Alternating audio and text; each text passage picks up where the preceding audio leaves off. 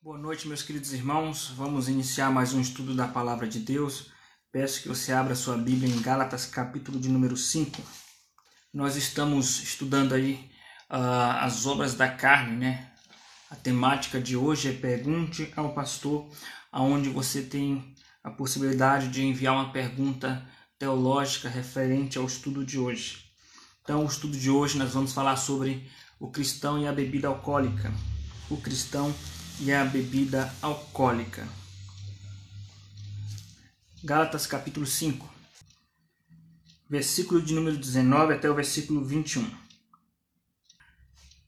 19 e 21. Ora, as obras da carne são conhecidas e são prostituição, impureza, lascívia, idolatria, feitiçarias, inimizades, porfias, ciúmes, iras, discórdias, dissensões, facções, invejas, bebedices, glutonarias e coisas semelhantes a estas, a respeito das quais eu vos declaro, como já outrora vos preveni, que não herdarão o reino de Deus os que tais coisas praticam.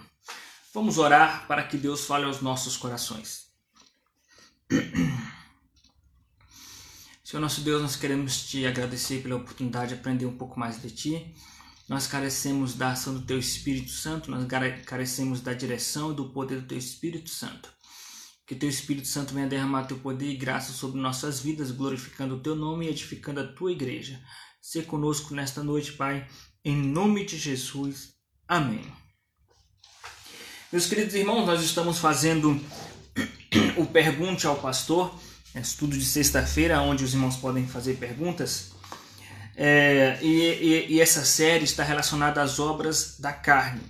Então, nós estudamos já no, no, no, capítulo 5, versículo 19, sobre as três primeiras obras da carne apontada por Paulo. Nós estudamos sobre a questão do cristão e a sexualidade. Né? Cristão e a questão sexual. Prostituição, impureza e lascívia. Né? As distorções do sexo. Depois nós estudamos sobre o cristão e a idolatria. Estudamos também um pouquinho é, da perspectiva sobre teológica a respeito da, do catolicismo romano.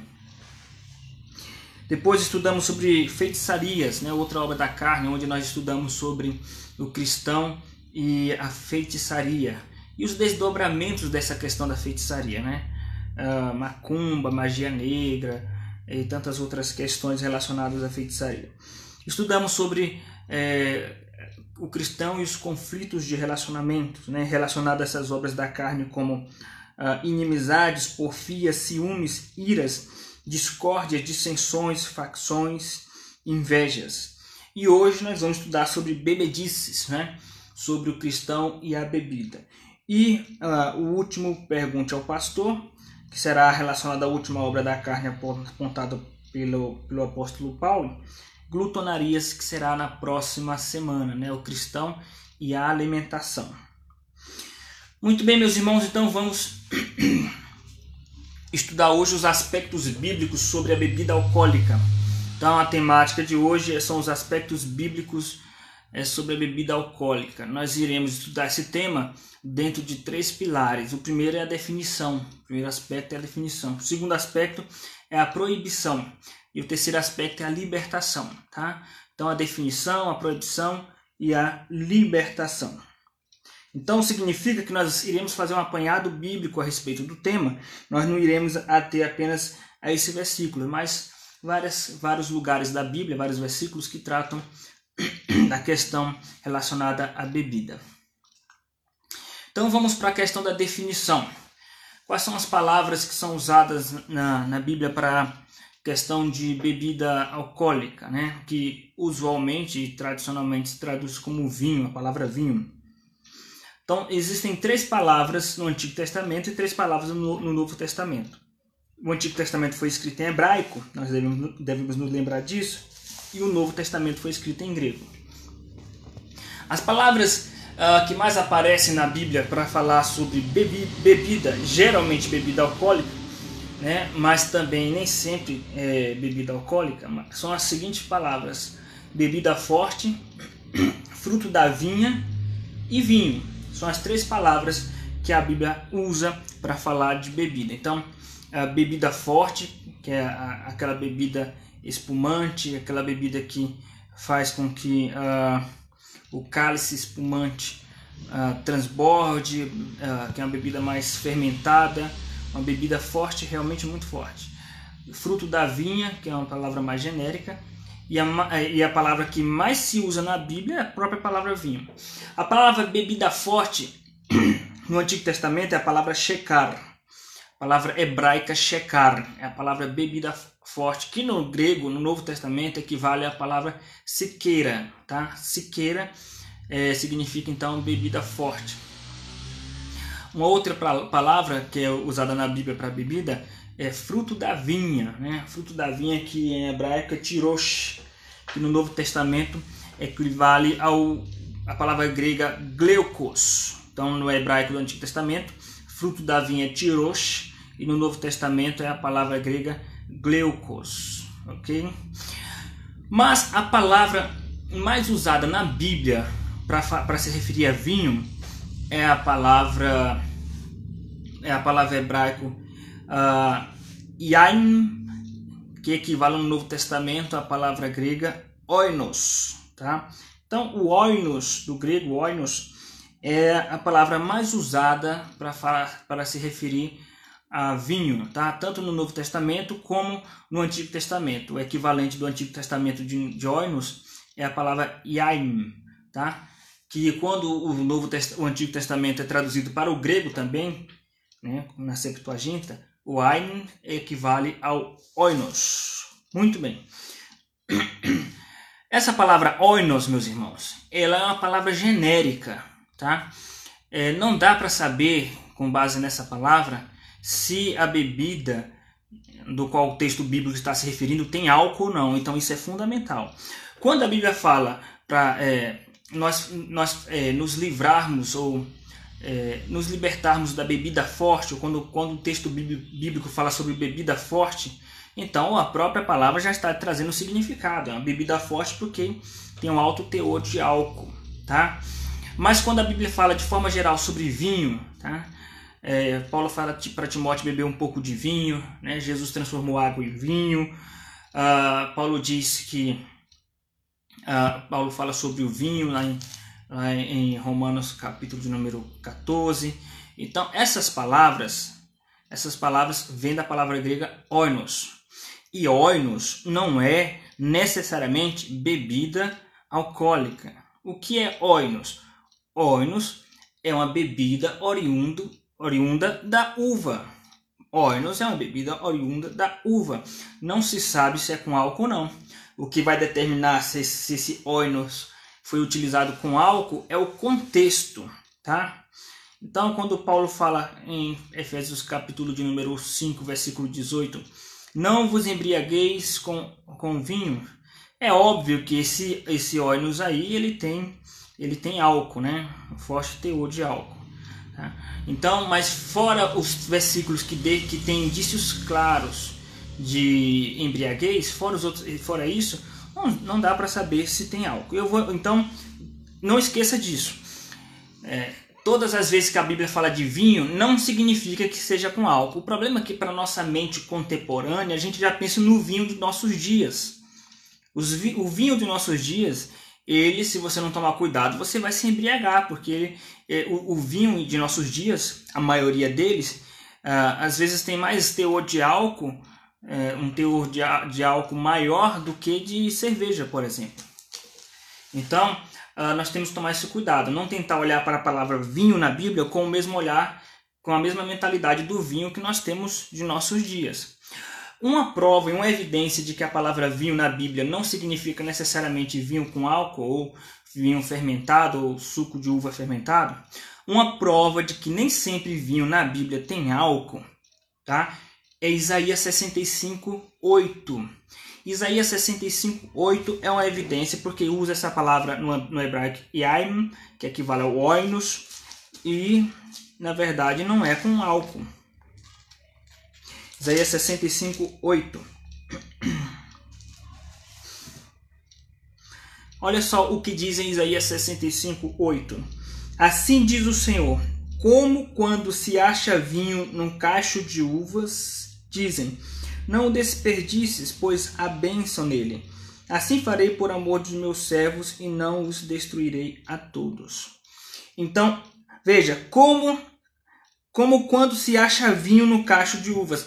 Quando foi que você achou vinho num cacho de uva? É impossível você achar vinho no cacho de uva. O que tem no cacho de uva? O sumo da fruta. É o sumo da fruta. Não existe vinho dentro de um cacho de uva, de uva é claro. Então por que, que o texto está dizendo assim como se acha vinho no, no cacho de uva? Porque não existia uma outra palavra para se referir ao fruto da vinha, a não ser a palavra yain no Antigo Testamento, né? ou às vezes a palavra é, tirosh, ou a palavra shekar, e no Novo Testamento a palavra gleucos, mas geralmente a palavra oinos, que, é traduzido por vinho. Tá?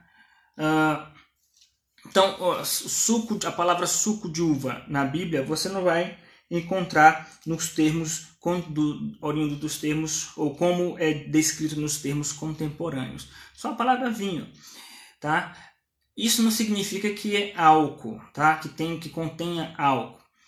Com base nisso, você já chega à seguinte conclusão: se tudo que tudo na Bíblia que é oriundo da fruta, se traduz por vinho, seja o sumo da fruta, seja a própria fruta da uva, a Bíblia traduz por vinho, porque aqui, como quando se acha vinho num cacho de uvas. Está falando da própria uva. Ele chama a própria uva de vinho.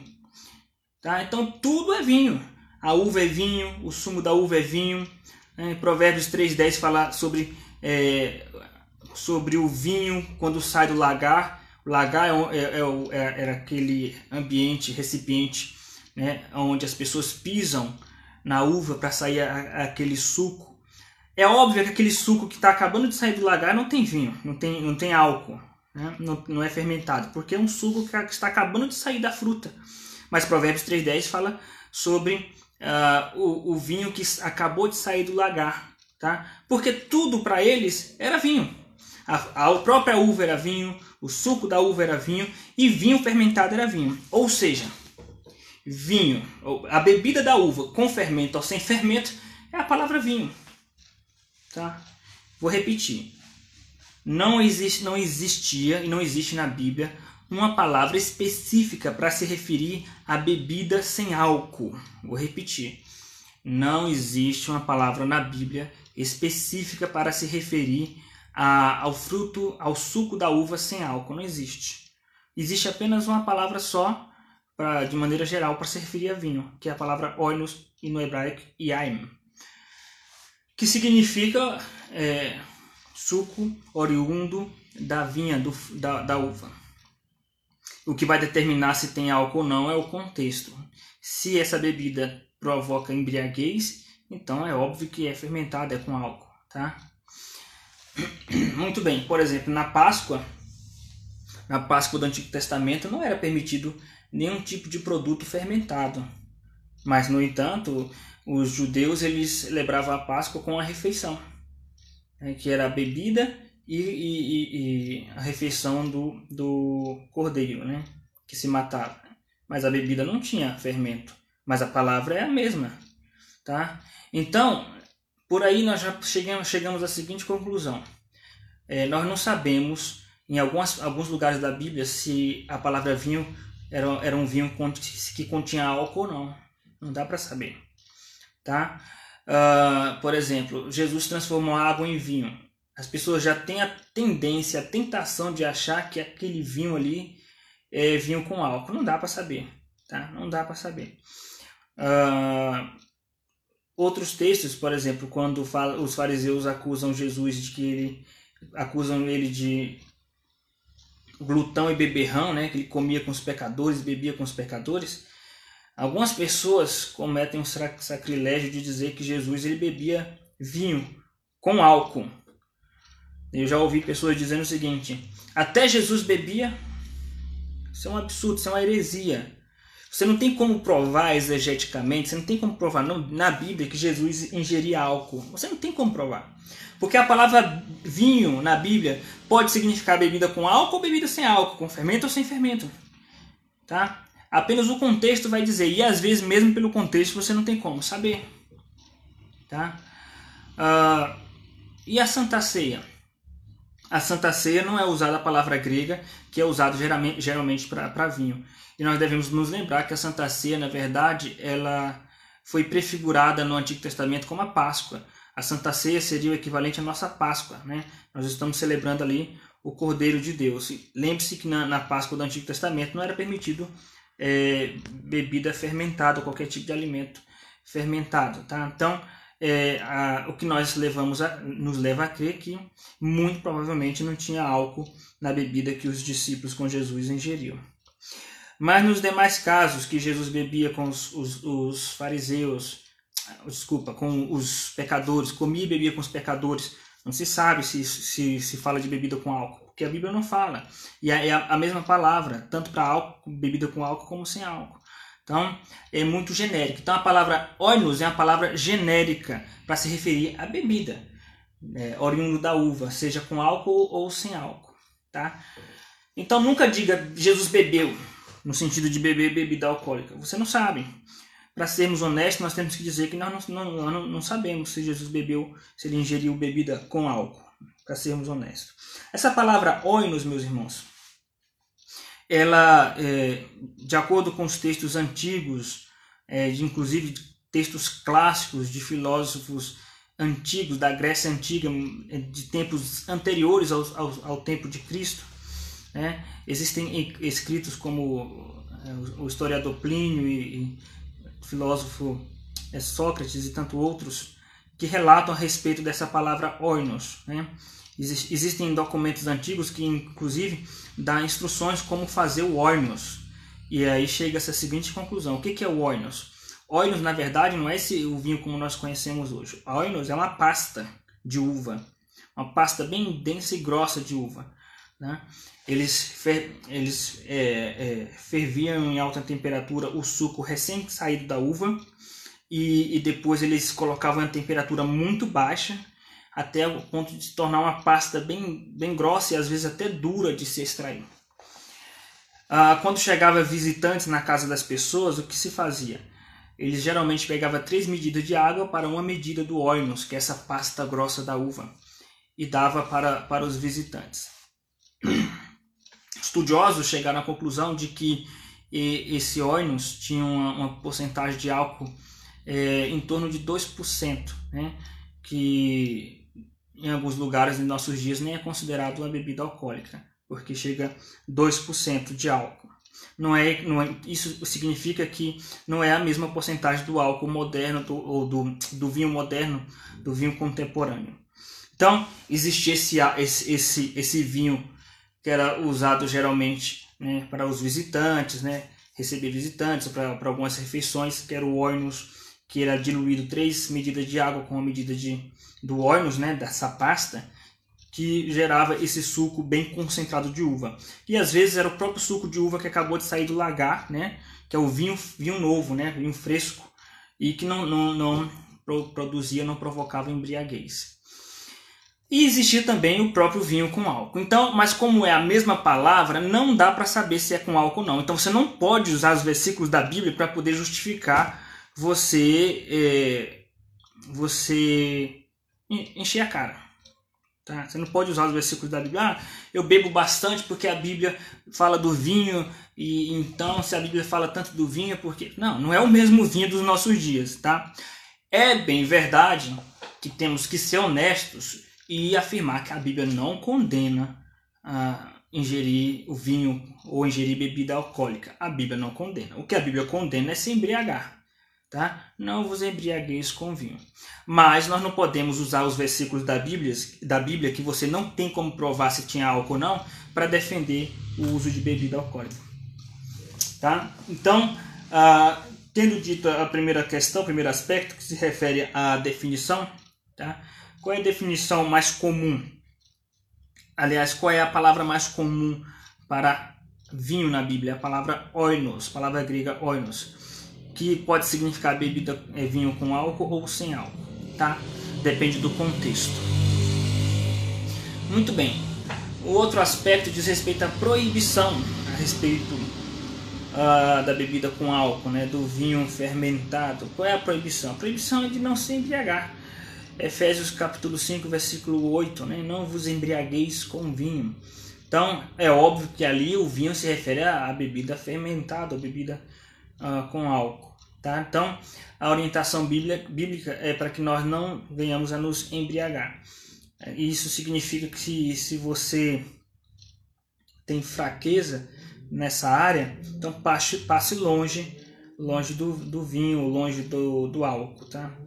Certa vez uma, uma, uma jovem veio falar para mim, olha pastor, como eu sei que beber não é pecado, pecado é se embriagar, eu vou começar a comprar algumas cervejas, alguns, algumas garrafas de vinho para eu tomar de vez em quando, né, de forma social, depois do almoço, em casa, né, com a família, de maneira discreta. Falei para ela, ó, toma cuidado, você não, você não, você, você não sabe a sua estrutura. Eu, eu não aconselho. É, é, óbvio que ela não seguiu a minha orientação, né? Porque ela se julgou muito madura teologicamente? E, ah, isso a Bíblia não condena. Uma semana depois ela veio chorosa confessar para mim que se embriagou, passou dos limites. Meus irmãos, a bebida é algo muito uh, muito sutil, muito sorrateira, é algo que pode facilmente fazer você passar dos limites. Né? Eu prefiro ser seguir o princípio de, de o mesmo princípio que Deus deu para Sansão, de passar longe da vinha, no sentido do é, para ficar longe do, do elemento com álcool.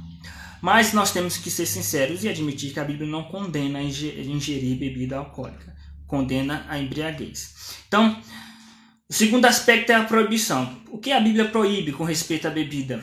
Proíbe a embriaguez, né? beber a ponto de se embriagar. Proíbe uh, o escândalo. Né? Então a Bíblia, a Bíblia diz que nós, nós não devemos escandalizar, causar escândalo ou ser tropeço, pedra de tropeço para os nossos irmãos em Cristo. Como a Bíblia não condena ingerir bebida alcoólica, e de fato não condena, mas, não, mas também é, não incentiva, porque os textos que falam da, do vinho como bênção, não dá para saber se é vinho com, com álcool ou sem álcool. Então você não pode usar esses, versículos para falar isso. Só, só sabemos que a Bíblia não condena, condena a embriaguez.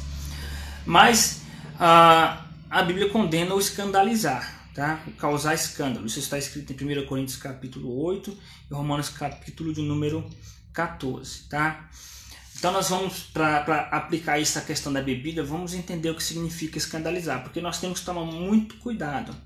Não é porque uma pessoa chega e diz assim, ó, oh, me senti ofendido porque eu te vi bebendo, ingerindo bebida alcoólica, que, que isso já, já é um erro, tá?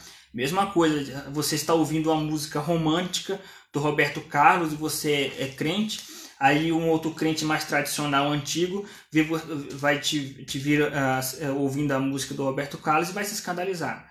Né? Ou porque crente que é contra assistir filme e vê você assistindo um filme, filme romântico, um filme histórico e de repente se escandaliza. Então, também não é assim, né? Ou crentes que acham que a mulher tem que vestir apenas saias e te ver vestida de, vestida de calça e vai se escandalizar. Tá? Então, será que tudo que causa escândalo para todo mundo a gente tem que evitar. É muito, temos que tomar, tomar muito cuidado, estudar isso com muito, muita cautela, tá? Por exemplo, se for olhar por esse lado, então todas as mulheres deveriam entrar na igreja e orar com véu para não escandalizar uh, os membros da congregação cristã do Brasil. Então, será que só porque causa escândalo, escândalo aos irmãos da congregação cristã do Brasil, significa que toda mulher, então, evangélica tem que orar com véu para não causar escândalo? Então, nós temos que tomar cuidado e analisar com calma o que significa, então, o que significa o causar escândalo, tá? Então, vamos analisar isso para nós chegarmos aí a uma conclusão. O que significa escandalizar? Significa fazer alguém pecar fazer alguém tropeçar, né? Pecado no sentido de tropeçar. O outro significado de escândalo, obstruir o caminho de alguém, tá? impedir que a pessoa chegue ao evangelho por causa de um mau comportamento seu, tá? Jesus disse que é impossível não vir os escândalos, mas ai daqueles que forem os causadores do escândalo, ou seja, o contexto que Jesus está falando do escândalo de está falando de pessoas que vai, vão causar uma obstrução no caminho para que os outros cheguem ao Evangelho. Por exemplo, esses pregadores charlatões que existem hoje, midiáticos, né, ao invés de levar para o caminho da salvação, tem sido pedra de tropeço para as pessoas conhecerem o Evangelho. Tá? Então, obstruir o caminho de alguém para chegar ao Evangelho, isso também é escandalizar, tá? ser pedra de tropeço nesse sentido. E por último, significa também ofender, tá? Ofender a consciência de alguém. Então, quando você faz uma coisa tá? Uh, que ofende a consciência do seu irmão, também significa escandalizar. Tá? Vamos lá. Uma outra coisa que nós precisamos entender, uma vez que, a gente entende, que nós entendemos o que significa escandalizar, agora vamos entender quando não é errado provocar escândalo. Será que sempre é errado escandalizar? Não, nem sempre. Tá? Vou repetir, nem sempre é errado escandalizar. Vou repetir de novo, mesmo que você se escandalize com o que eu vou falar. Nem sempre é errado escandalizar. Porque se se escandalizar for sempre errado, se, se escandalizar sempre for algo errado, então Jesus cometeu um erro, porque ele foi pedra de tropeço e escândalo para os judeus.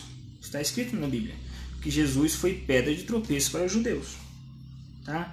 Então nós temos que tomar muito cuidado com o sentido de escandalizar, de ser causa de tropeço. Então, quando que não é errado provocar escândalo? Quando alguém se escandaliza por algo que a Bíblia defende, tá? Uh, por exemplo, quando a Bíblia defende de maneira clara. A Bíblia defende de maneira clara uh, os sinais messiânicos ou os aspectos e as características do futuro Messias. Estou falando do Antigo Testamento, tá? Isso significa que Jesus ele tinha todas as características desse futuro Messias. Então, Jesus, evidentemente, ele era o Messias, mas os judeus, por ciúmes, não aceitaram Jesus como Messias. Nesse sentido, Jesus foi pedra de tropeço e escândalo para eles. Não porque Jesus fez, fez, fez, é, os fez pecar, mas porque eles mesmos, por cegueira espiritual, não quiseram aceitar algo que a Bíblia é clara. Tá? A Bíblia fala claramente. Então, às vezes, você pode fazer alguém se escandalizar ou você pode fazer alguém é, se escandalizar ou tropeçar, você fazendo, fazendo uma coisa que agrada a Deus. Tá? Então nós temos que tomar muito cuidado com isso. Tá?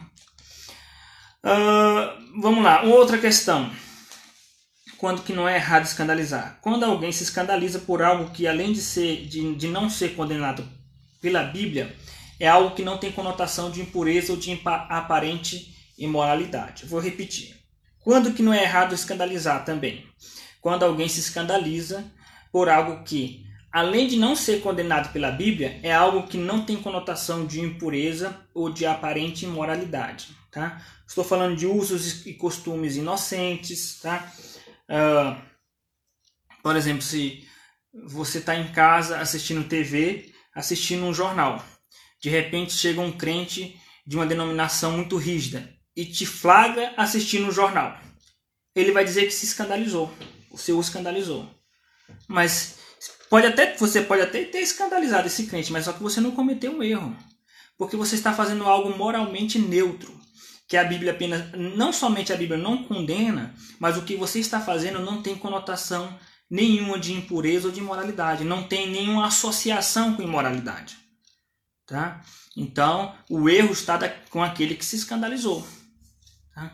Por exemplo, quando a mulher, a mulher em nossos dias usa calça e, a, e alguma, alguma irmã, algum irmão de alguma denominação se escandaliza. Quem está errado? O que se escandalizou, a não ser que a irmã esteja usando uma calça indecente. Mas só porque é calça, tá?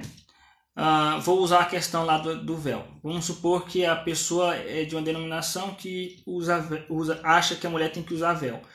E aí te flagra você fazendo uma oração sem véu, essa pessoa vai se escandalizar, tá? E quem está errado aqui? Quem está errado? A Bíblia, quando a Bíblia fala sobre o véu, está falando de princípios é, espirituais, não está falando de costumes que tem que servir para todos os tempos. Então tudo tem que ser analisado com muito carinho e muito cuidado, tá?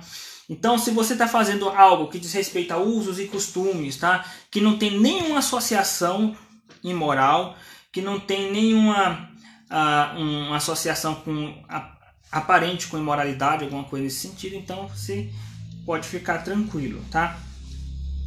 Agora, quando que é errado causar escândalo? Quando é errado e pecado causar escândalo? É errado causar escândalo quando?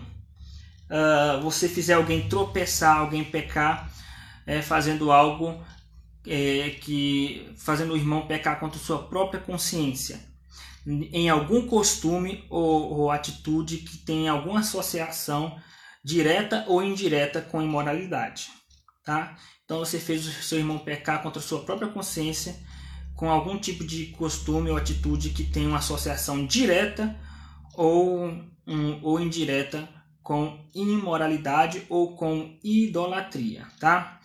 Eu vou dar exemplo para vocês aqui. Por exemplo, um cristão está voltando do trabalho né, e passa na frente da quermesse e resolve comprar uma pamonha ou resolve parar lá para parar na, na, na quermesse para comer um, uma canjica, alguma coisa assim. E a gente sabe que a quermesse, na verdade, é uma homenagem a ídolos. Homenagem a ídolos. O cristão comer alguma comida oriunda desse ambiente vai levar ele para o inferno, vai fazer ele pecar contra Deus? Não. Mas você pode, é, isso pode ser um escândalo que, que, se caracteriza como pecado, porque você, porque aquilo tem alguma associação com idolatria, não direta, não que você está adorando o ídolo, mas tem associação, faz, por exemplo, faz o irmão que veio desse lugar da idolatria, faz ele pecar contra a sua própria consciência, faz ele ofender a sua própria consciência, ou um outro tipo de escândalo. Pode fazer aquele irmão, né, a ver você que tem maturidade, ver você que tem maturidade cometendo aquele ato e pensar, ah, não deve ter nada demais. Aí ele vai e, e, e come, mas depois ele próprio se acusa. Então foi levado por você a cometer algo que vai fazer ele pecar contra a própria consciência. Tá? No caso, por exemplo, da bebida, esse tipo de situação de fazer a pessoa se escandalizar contra a sua própria consciência isso depende do contexto, tá? Depende do contexto. Por exemplo, se um ímpio ou um, outro, um crente vir você embriagado, vai causar escândalo, mas aí é um escândalo óbvio, tá? Mas se você mora em um país onde a bebida alcoólica está associada à destruição de famílias, ok? Se você vive em um país onde a bebida alcoólica está associada à prostituição, adultério, a orgias. Se você vive num país de, nesse sentido, que a bebida alcoólica não é apenas cultural, mas ele é imoralmente é, é, é, cultural, tá? Então você, você, se você causar escândalo, é um, um tipo de escândalo que é errado e que você tem que evitar. Vou repetir. Se você mora em um país um, ou uma região onde a bebida tem uma conotação ruim, onde a bebida tem uma conotação com prostituição, uma conotação com, com farra, no sentido de orgia, e você ingerir bebida e fazer algum irmão é, se escandalizar, então você está errado. Tá? É por isso que eu tenho o meu posicionamento com respeito à bebida no Brasil, né? o crente ingerir bebida no Brasil, porque no Brasil nós não somos crianças, né? nós não somos ingênuos, todos nós somos sabedores que a bebida no Brasil ela está, a bebida, a bebida alcoólica está associada à orgia. Tá? Não é à toa que na frente de um bar onde tem um comercial de cerveja tem uma mulher nua. Não é à toa que nos comerciais televisivos de internet onde faz comercial de cerveja tem mulher nua. Tá? Está associado à, à orgia, né? o carnaval, outros tipos de festa, a orgia da pior espécie. Tá? É, além de estar associada à orgia, por causa do descontrole é, cultural que existe com a bebida no Brasil, a bebida no Brasil também está associada à destruição de famílias. Tá? Quantas famílias não são destruídas por causa da bebida alcoólica? Tá? E aí, de repente, o irmão, é, Deus liberta uma pessoa da, da bebida, né? transforma aquela família, restaura aquela família que foi né, destruída pela bebida. Deus converte aquele homem que era um alcoólatra, que batia na mulher, e aquele homem se torna um homem de Deus. E de repente esse homem chega na igreja, se firma na igreja e ele descobre que você bebe cerveja, bebe ou, ou, ou bebe conhaque ou, ou, a pinga, né?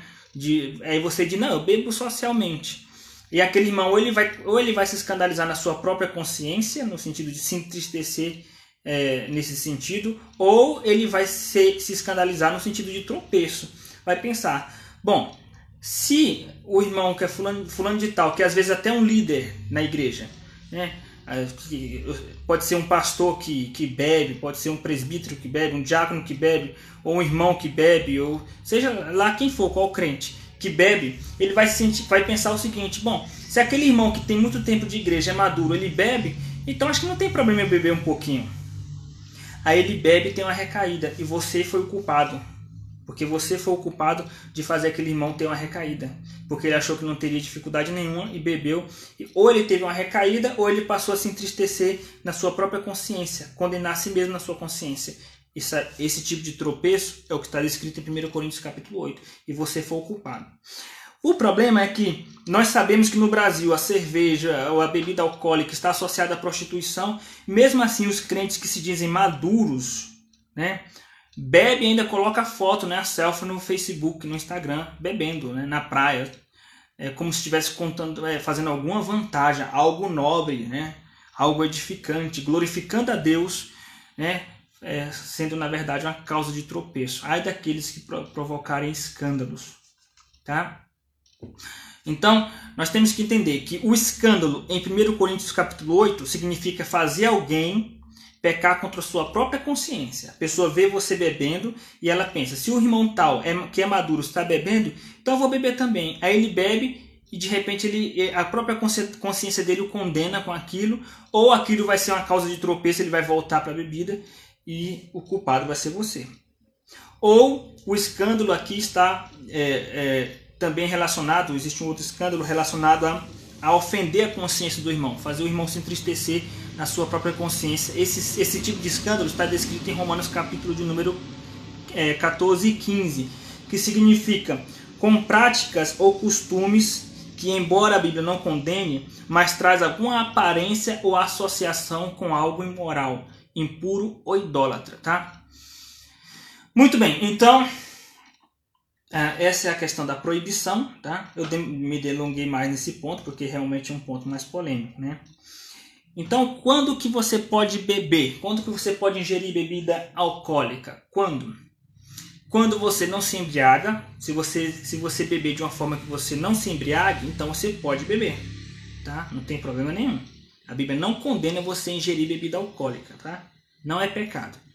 Quando você não causa escândalo, quando você mora em um país ou uma região em que beber, ingerir bebida alcoólica não vai causar escândalo ou ser causa de tropeço ou de ofender a consciência do irmão, tá? Ou, eh, então, se você vive nesse contexto, você pode, se você não vive num contexto que causa escândalo com a bebida, então você pode, pode beber. É, sem se embriagar, é claro. E também que você o faça para a glória de Deus. Se for beber, não dirija. Ou melhor, se for beber, não dirija e beba para a glória de Deus. Tá? Alguém me perguntou um dia, pastor, como que eu, como que eu vou beber bebida alcoólica para a glória de Deus? Eu falei, nem eu sei te responder essa, essa pergunta. Isso aí é, isso é quem vai ter que responder é a pessoa que está bebendo, na verdade. Então, se for beber, beba para a glória de Deus, porque é o que está escrito em 1 Coríntios capítulo de número 10, versículo 31 quer comas, quer bebas, quer faças qualquer outra coisa, tudo para a glória de Deus, tá? Uh, muito bem. E aquele que se, diz maduro para beber, ele que vai ter que ter uma resposta para essa pergunta: como beber para a glória de Deus? Muito bem. Tendo dito essas questões, meus irmãos, é interessante que a igreja sempre tem essas divisões, essas brigas nessas questões de polarização tem uma ala que, que acha que não é errado beber, tem outra que acha que é errado beber. Não? Mas é, não deveríamos discutir e brigar por isso. Tá? Se você suspeita que a bebida pode causar escândalo, então, então não beba. Paulo diz: é, nunca mais comerei carne, nunca mais beberei vinho, se isso for causar escândalo para o meu irmão. Tá? É, seria muito bom se nós tivéssemos a maturidade de Paulo, fôssemos tão desapegados dessas coisas que se se corre um risco disso fazer meu irmão escandalizar, então eu vou beber, não vou morrer se eu parar de beber. Mas tem crente que é tão apegado à bebida que não, a pessoa que se vire para ter maturidade para entender o que a Bíblia fala, eu vou beber porque não estou pecando. Então não se importa em ofender o irmão e Paulo traz severas exortações quanto a isso. Então, definição, primeiro aspecto. O segundo aspecto é, diz, diz, diz respeito à proibição. E o terceiro aspecto, a libertação. Como conseguir a libertação? Que é o mais importante. Se é a sua fraqueza, se você conhece alguém que tem como fraqueza a bebida, Qual é o processo? Andar em espírito, versículo 16. Gálatas 5,16. Digo, porém, andai no espírito e jamais satisfareis a concupiscência da carne. Tem intimidade com Deus, lê muito a Bíblia, orar muito, e isso vai te dar forças para você vencer se for a sua fraqueza bebida. Uma outra coisa que você tem que fazer, exercer o seu domínio próprio, versículo 23, mansidão, domínio próprio. Né? Quando a pessoa vem de um contexto que ela se converteu e antes ele era um alcoólatra, o seu cérebro foi danificado, seu sistema nervoso central foi danificado, então vai ser uma fraqueza muito forte e até fisiológica para ele. Então vai ter que ter domínio próprio, vai ter que lutar contra isso. Como? Crucificando a carne, versículo 24. Os que são de Cristo, Cristo Jesus, crucificaram a carne com as suas paixões e concupiscências. Muito bem, meus irmãos, esse é o processo da libertação é ser cheio do Espírito, para você não, não se embriagar com vinho, que é andar no Espírito, crucificar a carne e cultivar o fruto do Espírito. Aspectos bíblicos sobre a bebida alcoólica. alcoólica. A definição, né, é, a proibição e a libertação. Esse foi o nosso estudo de hoje. Alguma pergunta, meus irmãos?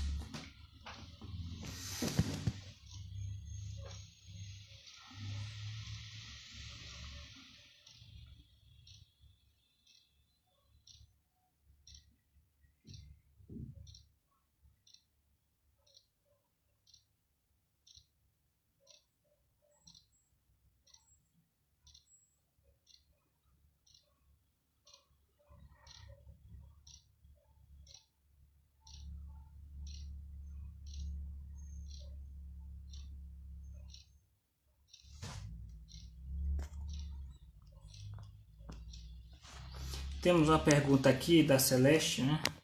Tô tentando abrir aqui a pergunta, Celeste.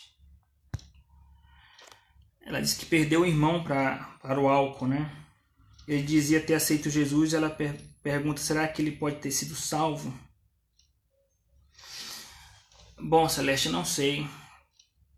Só, nós só temos certeza da nossa salvação. Com respeito ao nosso próximo, que nós temos a esperança de salvação mas sobre nós nós devemos ter convicção da nossa. Mas aqueles que dizem que professor professa sua fé em Cristo, como seu irmão disse que aceitou Jesus, então a nossa esperança é que ele seja salvo. É, os crentes que vivem na igreja e morrem, nós temos a esperança que eles estarão com o Senhor.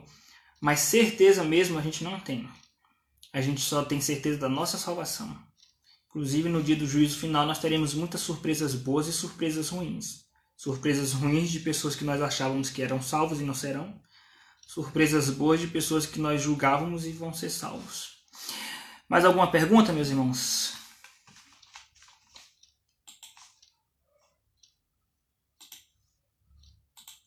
Parece que não temos mais perguntas. Então, na próxima sexta-feira será o nosso último Pergunte ao Pastor, onde nós iremos estudar sobre o cristão e a glutonaria, tá? Então aguardo vocês para o próximo Pergunte ao Pastor na semana que vem, sexta-feira, às 18 horas. No domingo nós teremos às 9 horas o culto, às 10 horas a escola dominical e às 18 horas o culto solene. Que Deus os abençoe ricamente. Vamos fazer uma oração para encerrar. Senhor nosso Deus, queremos te agradecer, Pai, por tua palavra, que o Senhor nos deu uma noite de tranquilidade em tua presença, Pai. Nós te louvamos e te agradecemos por tudo isso em nome de Jesus. Amém. Que Deus os abençoe ricamente. Um forte abraço a todos. Compartilhe essa mensagem para que possa alcançar vidas e famílias para serem transformados pela graça. Um grande abraço, meus irmãos.